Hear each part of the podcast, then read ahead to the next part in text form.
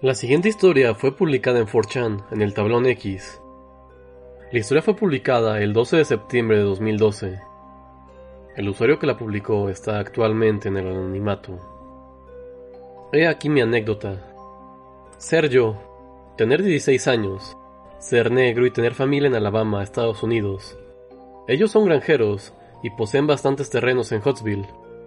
Mi tío es dueño de una casa grande y tiene bastantes remolques en el bosque, los cuales utiliza para cazar o ir de campamento.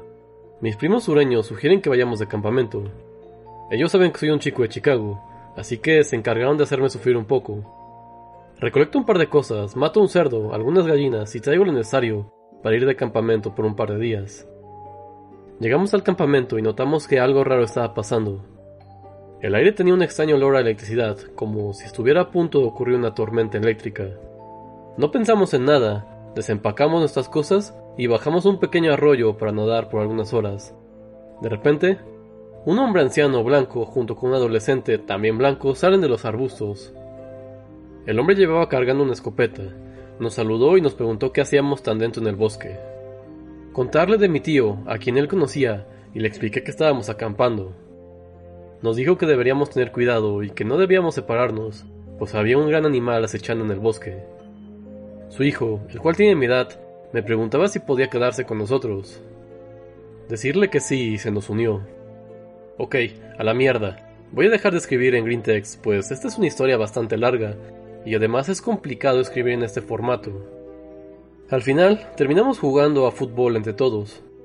Éramos yo, el chico blanco cuyo nombre era Tanner, cinco de mis primos y luego cuatro de sus amigas. En total había cinco niñas y seis niños. Todos teníamos entre 15 y 17 años.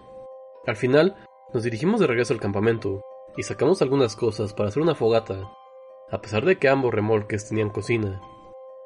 Tanner dijo que la propiedad de su familia está cerca de la de mi tío. Él quería correr a casa y preguntarle a su papá si podía quedarse a acampar con nosotros. Mi primo Rooster dijo que iría con él, ya que pronto iba a anochecer. Una de las chicas también se ofreció a acompañarlos. Era alrededor de las siete en punto, y estaba empezando a oscurecer. Ellos tomaron linternas y siguieron el camino hasta la propiedad de Tan. El resto de nosotros nos quedamos en el campamento. Nos relajábamos, cantamos, bebimos y nos besamos con las chicas. Unos 30 o 40 minutos más tarde, ese olor extraño a electricidad volvió a surgir en el aire. Podíamos olerlo por encima del olor del fuego de la fogata que habíamos hecho. Era un olor realmente desagradable y cobrizo, casi como el olor que una persona tiene después de haber sangrado de la nariz. No era exactamente un olor a sangre seca, pero era un aroma muy desagradable, como metálico. Inmediatamente pensamos que se trataba de algún tipo de mal funcionamiento eléctrico, o que quizás alguien había dejado encendida alguna de las parrillas de los remolques. Buscamos en los remolques y no hallamos nada, pero el olor aún estaba presente. De repente escuchamos a alguien corriendo hacia nosotros. Se trataba de Rooster, Tan y la niña que los había acompañado. Ni siquiera rompieron el paso cuando llegaron al claro donde estaba la fogata. Inmediatamente corrieron a los remolques donde estábamos. Todos nos largamos de allí y nos metimos en los remolques. Ellos terminaron calmándose, apenas cerramos la puerta. Incluso Rooster estaba llorando. Mientras pasaba el tiempo afuera, la fogata estaba apagando poco a poco, por lo que mis otros primos querían salir a buscar un encendedor en el convertizo cercano a los remolques. Pero Tanner les gritó, ¡No! ¡No cierra la maldita puerta! ¡Nadie va a salir! Eh, él también estaba llorando. Sus ojos estaban hinchados y sus pantalones estaban sucios. Tanner comenzó a explicarnos que efectivamente habían logrado llegar a su casa su padre dijo que sí, que podían quedarse a acampar con nosotros, pero para asegurarse de que estuvieran protegidos en el campo de regreso, les dijo que deberían llevarse uno de los rifles de caza que tenían. Esto se debía a que Tanner y su padre habían estado teniendo problemas con animales salvajes en los días pasados. Uno de sus cerdos habían sido hallados sin cabeza y a medio comer. Asumieron que quizás solo habían sido pumas o coyotes, aunque era extraño, pues comúnmente estos animales eran carroñeros. Tanner subió las escaleras y empacó sus cosas. Le dijo a su papá que estarían bien sin el rifle, pues los coyotes suelen evitar a las personas. Así que comenzaron a caminar de regreso hacia donde estábamos acampando. Entonces, Roster finalmente dejó de llorar y temblar. La niña también ya había parado, pero ahora estaban mirando hacia la ventana, con una expresión de embobada en su rostro. Rooster dijo que se habían adentrado en el bosque para volver al campamento, cuando de repente empezaron a escuchar ruidos extraños. Ya estaba casi completamente oscuro, por lo que al principio no estaban seguros de qué diablos estaban haciendo esos ruidos, o de dónde provenían. La niña dijo que escuchó algo moverse entre los arbustos, justo al lado del sendero donde caminaban, y todos ellos encendieron sus linternas allí. Cuando encendieron sus linternas, vieron que había algo parado en el bosque en un pequeño claro. Rooster comenzó a explicar que cuando vieron a ese tipo, Comentaron a gritarle que era un imbécil y que los estaba asustando. Siguió explicándonos que entonces se dieron cuenta que el chico parado allí estaba mirando en otra dirección, como si no se hubiera percatado de la presencia de los tres. Decidieron ignorarlo y siguieron caminando. Entonces, ellos también detectaron ese olor extraño en el aire. Dijeron que miraron hacia el bosque en el lado opuesto. Allí estaba otra vez ese tipo que habían visto, pero ahora estaba un poco más cerca del camino. Mientras seguían explicándonos lo que había pasado, los tres comenzaron a hablar más rápidamente en ese momento. Y Tan decía repetidamente, Debía haberme llevado el maldito rifle, debía haberme llevado el maldito rifle. Mientras nos contaban la historia, el olor extraño comenzó a hacerse más fuerte, incluso dentro del remolque. Dijeron que después de comenzar a caminar más rápido, escucharon una especie de balbuceo bajo, el cual parecía venir de ambos lados del sendero y que cuando comenzaron a ver el remolque a la distancia, la niña encendió su linterna y la dirigió hacia el bosque, afirmando haber visto algo moviéndose entre los arbustos. Dijeron que después de que comenzaran a caminar más rápido, escucharon una especie de balbuceo bajo, el cual parecía venir de ambos lados del sendero, y que cuando comenzaron a ver el remolque a la distancia, la niña encendió su linterna y la dirigió hacia el bosque, afirmando haber visto algo moviéndose entre los arbustos. El balbuceo se hizo cada vez más fuerte, y cuando pudieron ver la luz de la fogata de nuestro campamento, algo salió corriendo del bosque, unos 40 metros detrás de ellos, sobre el sendero, y comenzó a perseguirlos. Los tres corrieron tan rápido como pudieron hacia el remolque. Así que ahora estábamos en el puto bosque en la noche, pensando que quizás solo se trataba de algunos rednecks intentando asustarnos o algo así. De repente, mi otro primo, Junior, comenzó a hablar sobre cómo en la escuela un niño, el cual era de descendencia de nativoamericanos, le había contado una vez acerca del hombre cabra. Enseguida le dijimos que se callara porque no necesitábamos oír ninguna historia de terror en ese momento. Pero él seguía y seguía hablando de cómo lucía el hombre cabra, y de cómo estábamos en su bosque y bla bla bla.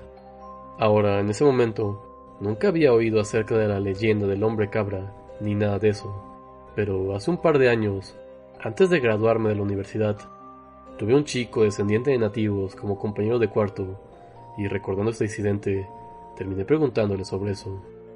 Y, para resumir, es básicamente una extraña criatura con cuerpo de hombre y cabeza de cabra. Se dice que tiene la capacidad de cambiar de forma y que se infiltra entre grupos de personas para aterrorizarlas. También se supone que está emparentado con los Wendigos y que verlo es un presagio de mala suerte. Tengan en cuenta que yo no sabía esto cuando tenía 16 años. Así que mi primo dijo, el hombre cabra va a entrar y nos violará, nos comerá a todos.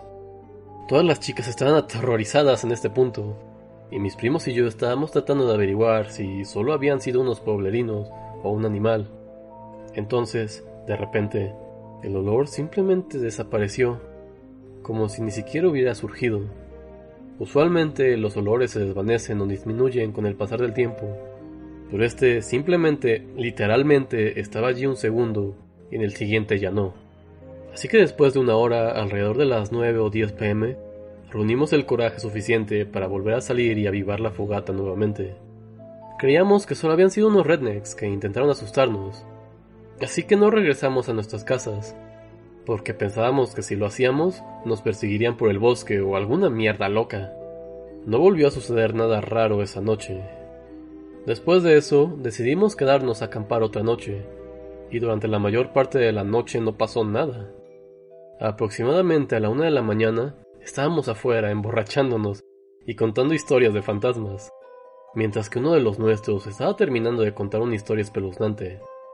No recuerdo de qué se trataba, pero en ese momento el olor volvió. esta vez era tan jodidamente fuerte que una de las chicas literalmente comenzó a vomitar. Me puse de pie y realmente pude sentir lo pegajoso que se sentía el aire. Debimos irnos de allí. Todos volvimos dentro de los remolques. Mi primo seguía diciendo que se trataba del hombre cabra, y mi primo Rooster intentaba callarlo.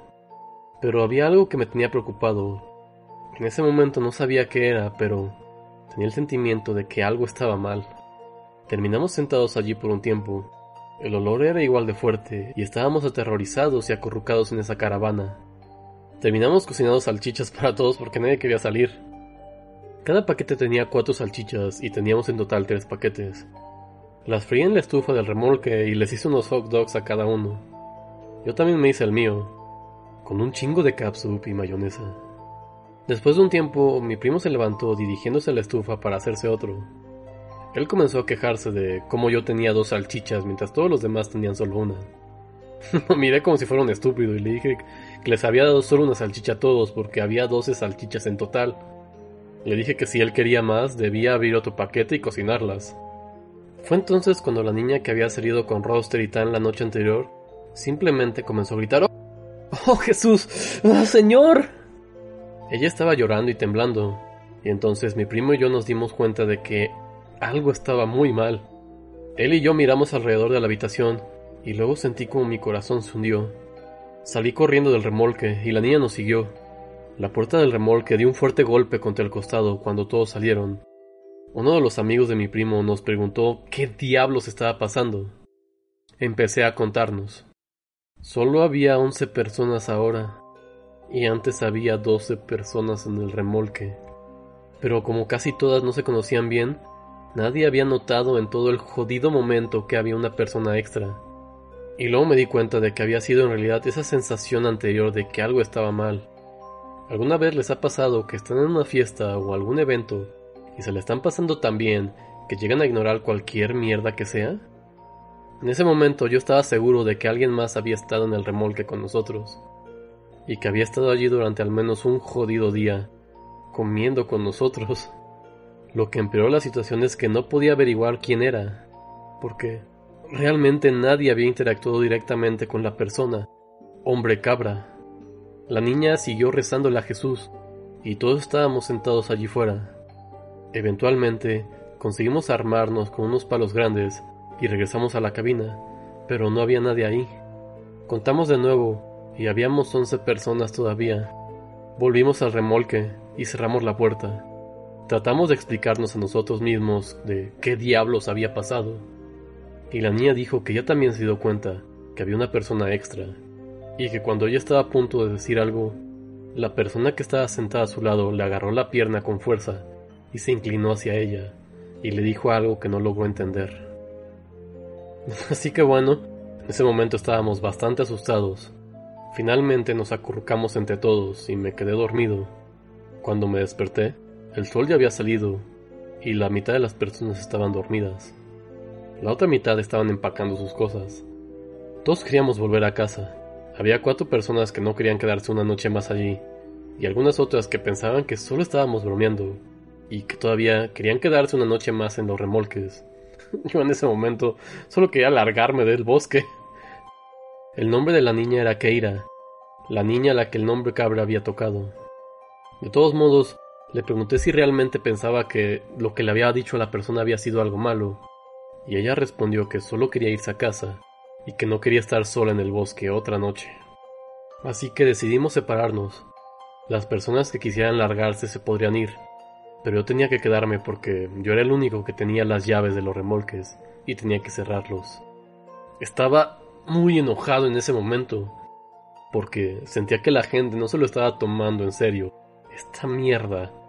Y definitivamente no quería estar en el bosque otra noche. Me pasé el resto del día tratando de convencer al resto de las personas de quedarse. Al final, Keira y otras dos personas decidieron irse de allí. Tanner se fue con ellos para ir a buscar un rifle, prometiéndonos volver. Así que solo quedamos siete de nosotros para las 4 pm. Era alrededor de las 5 de la tarde, y Tanner aún no había vuelto, y nos estábamos poniendo extremadamente ansiosos allí.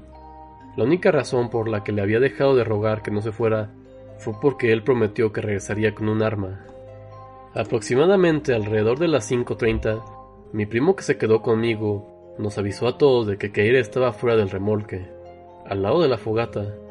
Todos miramos hacia afuera y efectivamente, ella estaba de pie junto a la hoguera, de espaldas al remolque. En ese momento me quedé pensando, si ella había estado tan jodidamente asustada al punto de haberse ido, ¿por qué demonios había vuelto? Fue en ese momento que me llegó ese desagradable sentimiento en mis entrañas, ese sentimiento de que algo no está bien. Tengan en cuenta que en todo este lapso de tiempo no había vuelto a percibir ese olor de cobre y metal en el aire. Pero bien, fue en ese instante en que pude sentir ese olor extraño en el aire, solo una punzada, pero podía sentirlo. Le dije esto a todos los que estaban con nosotros, pues estos eran las personas que querían quedarse en el jodido bosque, a pesar de que tuviéramos al maldito hombre cabra en medio de nosotros. Como se podrán imaginar, ellos solo se rieron de mí y me preguntaron que si yo había planeado todo esto para asustarnos y hacerles una broma. En ese momento los estaba mirando como te juro por la tumba de mi abuela que no te estoy bromeando. Les pregunté por qué diablos bromearía con algo así. Así que una de las chicas que se quedó salió del remolque a buscar a Keira. A través de la ventana, la vimos acercarse a ella y se detuvo abruptamente. Nos dimos cuenta de que el cuerpo de Keira comenzó a agitarse y sacudirse. No sé cómo carajos describirlo. Parecía como si alguien de espaldas estuviera riendo a carcajadas sin hacer ningún sonido. Fue este hecho lo que me hizo darme cuenta de que no había ningún maldito sonido en todo el bosque. Todo estaba completamente en silencio. No había sonidos de aves ni de insectos, solo silencio. Este incidente ocurrió casi a finales de septiembre, por lo que aún hacía bastante calor en ese momento, pero también hacía mucho frío. Y por lo general, en esta época aún se podían escuchar los granidos de patos en los lagos, o los cantos de pájaros, o algunas ardillas peleando entre ellas. Así que salí por la puerta y le dije a la chica que regresara al puto remolque. Ella retrocedió e ingresó al remolque y cerramos la maldita puerta. Cerramos todas las persianas de las ventanas en el remolque con excepción de una, y colocamos a un tipo en una silla para que vigilara, para que viera si algo extraño sucedía. Keira se quedó allí parada afuera, por otros 20 minutos más o menos. El chico que vigilaba la ventana se volteó para avisarnos que ella todavía estaba afuera. En ese instante, algo golpeó la puta puerta con una fuerza tremenda. Todos saltamos del susto y comenzamos a correr aterrorizados por todo el remolque. Los golpes eran jodidamente ruidosos. Así que ahora mi primo estaba abrazando a una de las chicas y las otras dos chicas estaban riendo nerviosamente. Yo y los otros dos chicos estábamos cagando ladrillos. Entonces oímos a Tan. Él estaba gritando. ¡Déjenme entrar! ¡Déjenme entrar! ¡Déjenme entrar! ¡Dejen de bromear! Así que nos acercamos a la puerta y la abrimos y él entró cargando un rifle. No había nadie más afuera. Evidentemente, él comenzó a explicar que había vuelto caminando hacia el campamento. No le sucedió nada extraño en el bosque, pero él afirmó que había visto a una niña. Eso sí, él dijo que no era Keira. Cuando llegó al borde del claro, la niña se volteó hacia él con una mirada relajada y solo lo miró fijamente, siguiéndolo lentamente mientras él caminaba por el exterior del claro hacia el campamento. Dijo que no fue hasta que estuvo casi a medio camino del remolque cuando se dio cuenta de que ella se estaba acercando hacia él. La había visto por primera vez junto al fuego, y sin que él la viera moverse, se había estado acercándose. Dijo que simplemente corrió por el resto del camino de regreso, pensando que estaría abierta la cabina, y que cuando llegó a la puerta, se fijó que estaba cerrada con llave. Dio media vuelta y vio a la niña, ahora a media distancia de la puerta. Tras contar eso, Tanner miró alrededor de la habitación y se puso algo pálido. Me jaló hacia un rincón y me susurró. Ya te diste cuenta de que hay siete personas aquí, ¿verdad? Sentí como si mi estómago se hubiera caído al suelo. Esa cosa había estado dentro del remolque cuando estábamos decidiendo quién se iba y quién se quedaba. Y luego cuando fuimos afuera a hablar en la mañana, se había colado entre nosotros otra vez. Miramos a todos por la ventana y no había nadie afuera. Así que contamos a todos y luego, básicamente, les pregunté cuántas personas había antes. Todos respondieron ocho. Yo dije, bueno, ¿cuántos hay aquí ahora? Todos hicieron el conteo y luego se dieron cuenta de que solo había siete personas en el trailer. Tanner había traído un par de cajas de municiones y su rifle, Nos dijo que logró convencer a su padre de que se la diera tras decirle que había un animal en el bosque, pues sabía que su papá no le daría el arma si le mencionaba al hombre cabra o algo así. Nos dijo que su primo bajaría al campamento en unas pocas horas y que por la mañana podíamos volver a su casa y su primo nos devolvería las nuestras. En ese momento estaba jodidamente aterrorizado, pero al menos me sentía mejor porque ahora podíamos ser buenos estadounidenses y sacarle la mierda a tiros al hombre cabra si se atrevía a regresar. Mi primo se metió en una gran discusión con una de las chicas porque ella seguía segura de que todo era una broma y que me estaba pasando de la raya. Él seguía diciéndole que yo no era ese tipo de persona, pero entonces ella dijo, bueno, ¿cómo sabemos que la chica no era solo Tanner con peluca? O si es realmente el hombre cabra, ¿cómo podemos saber que no ha matado a Tanner y copiado su apariencia y robado su arma? Entonces empezamos una discusión entre todos, donde Tanner y yo estábamos como, estamos en serios peligros porque al menos una persona se estuvo metiendo en el Tyler sin que lo sepamos, y en el peor caso, hay una puta cosa en el bosque burlándose de nosotros. Una de las chicas estaba llorando y diciendo que quería irse ahora mismo, y estábamos tratando de decirle que no podíamos dejarla ir, porque no sería buena idea el caminar por el bosque a solas, en medio de la noche. En este punto el sol estaba empezando a bajar, y el cielo se estaba poniendo nublado.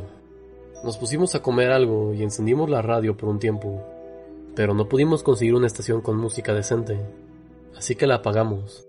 Pero poco después de eso, llegó el primo de Tan. Él tenía unos 19 años en ese entonces, creo. En ese punto, el sol apenas estaba sobre el horizonte, y él tenía una de esas linternas militares en una de sus manos y otro rifle en otra. Él se acercó al Tyler y le susurramos a Tan, preguntándole si estaba seguro de que era su primo, y él respondió que sí. El chico miró hacia atrás y alrededor del campamento, luego entró nos miró a todos y pareció un poco confundido. Él dijo, ¿Dónde está tu otra amiga? Pensé que nos veríamos en el Tyler. ¿Es un poco lenta o algo así? También preguntó que si habíamos estado cocinando carne cruda en la cabaña, porque olía sangre y a ollas calientes por todo el sendero. Cabe decir que todos estábamos como mierda, mierda, mierda, mierda en ese momento, pero le preguntamos de qué coño estaba hablando acerca de la chica que vio. Nos dijo que había llegado por el mismo sendero que llegó Tanner y que en el camino vio a una de nosotros, parada en el medio del sendero, con una cara perezosa. Le preguntó varias cosas, pero ella solo se le quedó viendo. Después le sonrió y comenzaron a caminar juntos. Ella parecía que no agarraba el ritmo de la caminata y se quedaba atrás. Él le preguntó que si estaba lastimada o si necesitaba ayuda, pero ella solo lo miraba. Eventualmente, llegaron a una parte donde el camino se curvaba nos dijo que volteó para ver si la chica estaba bien y de repente ella ya no estaba. Asumió que ella había tomado algún atajo hacia el remolque. Le contamos toda la historia de lo que estaba pasando. Casi esperaba que dijera que estábamos bromeando, pero él solo nos escuchó. Luego se sentó en los sillones de la sala de estar. Después nos dijo que como la chica se atrasaba mucho, él decidió caminar de manera que ella estuviera enfrente a él. Pero sin importar qué tan lento caminara, ella siempre parecía atrasarse. Después nos habló de ese olor nauseabundo y de cómo se había hecho más fuerte entre más cerca del campamento estaba. Nos dijo que ella murmuró algo, pero que él no pudo entender, y cuando volteó para preguntar, la chica estaba justo detrás de él, por lo que tuvo que retroceder.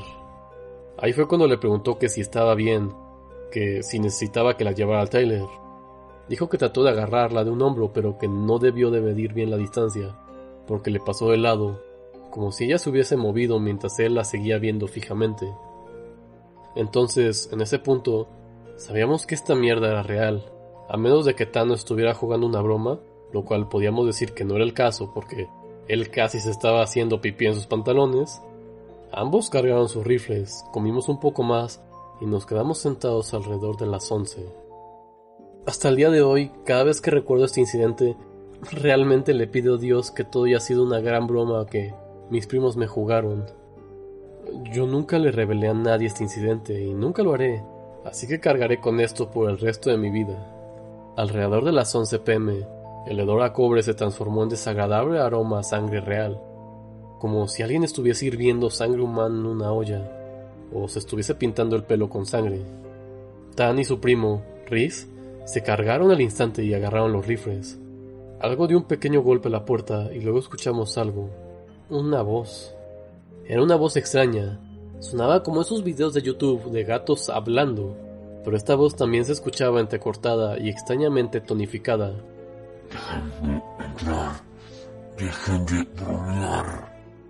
Esto hizo que mis jodidas bolas se arrastraran contra mi cuerpo, y una de las chicas comenzó a llorar y a rezarle a Jesús. Era tan jodidamente obvio que no era una persona a la que estaba hablando, simplemente no lo era no tenía la cadencia correcta y esto es algo que no me había dado cuenta hasta este momento. Pero todas las personas tienen una cierta cadencia cuando hablan, sin importar el idioma. Todas las personas tienen un cierto tipo de ritmo para hablar. Esta mierda, esta mierda no tenía ningún tipo de cadencia o ritmo. Sonaba como uno de esos gatos raros de YouTube. Así que ahora yo estaba en modo ataque terrorista.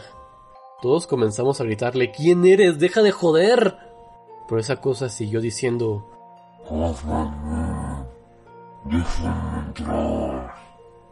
Eso duró casi 15 minutos. Cat Talk. Sonaba casi así, solo que estaba lejos de oírse gracioso. Lamento si rompo el hilo de la anécdota, pero si no pueden imaginar cómo sonaba esta mierda, entonces no pueden imaginarse cuán jodida fue la situación. Deberían ir a buscar a YouTube un video de esos gatos tratando de hablar. Entonces, el olor desapareció por un tiempo, y durante la siguiente hora más o menos podíamos escuchar a algo arrastrándose por el bosque. Cada, cada par de minutos volvía a la puerta y decía algo. Finalmente, cuando el olor se desvaneció, era alrededor de las 2 a.m. Rhys dijo, Hombre, a la mierda con esto. Y abrió la puerta y comenzó a explorar afuera con su rifle dio un disparo al aire y dijo algo en el sentido de En el nombre de Jesucristo vete. Disparó dos veces más, y luego desde el bosque, justo contra el río, enfrente del remolque, escuchamos un sonido similar a alguien gritando.